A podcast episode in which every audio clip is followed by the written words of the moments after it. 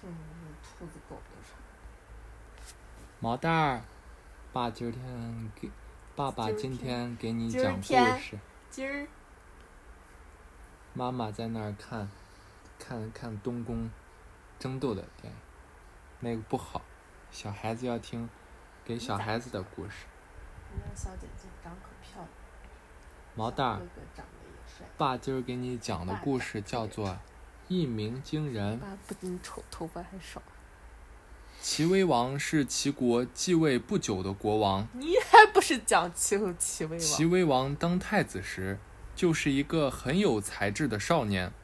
他不但勤奋学习文武知识，还对治国谋略很用你心，看你讲的也是争夺。希望自己继位后可以把国家建设成一个大国。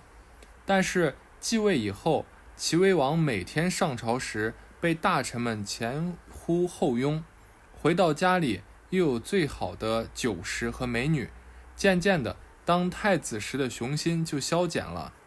两年过去了，齐威王愈发沉迷于酒色，每天只是喝酒打猎，把国家政事都交给大臣去办理。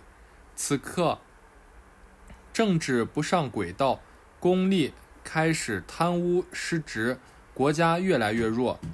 有一个谋士叫郭于坤，他的口才非常好，也很会说话，平时常用一些有趣的隐语与别人应辩论。他了解到齐威王也很喜欢说些隐语，以表现自己的智慧时，隐晦的语言，就决定找一个机会来劝告齐威王。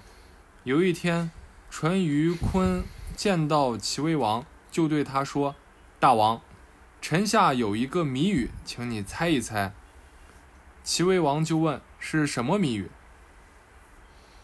淳于髡说：“有一个国家有一只大鸟，住在国王的宫廷中，已经整整三年了。可是它既不振翅飞翔，也不发出鸣叫，只是毫无目的的蜷缩着。您猜这是一只什么鸟？”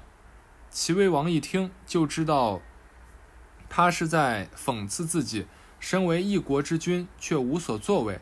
想了好一阵子，齐威王对他说：“这只大鸟，你不知道，它不飞则已，要飞就会直冲到高高的天上；它不叫则已，要叫就会惊动众人。你等着瞧吧。”自此以后，齐威王闭门思过，决定振作起来，做一番轰轰烈烈的事。他首先整顿国政，召见全国的官吏，尽职的给予奖励，腐败无能的给予严惩，然后整顿军事，强大武力。齐国上下很快变了一个样，到处充满朝气。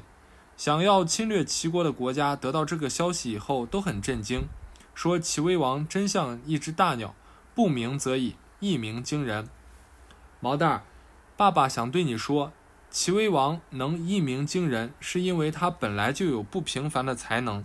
当他了解自己之后，便愿意主动发挥他的才能，最终做出惊人之举。爸爸希望你能做最好的自己，做自己最想去做的事。对爸爸妈妈而言，那就是最大的惊喜了。毛蛋儿，今天的故事就讲到这里，你快乖乖睡觉，不要踢妈妈了啊、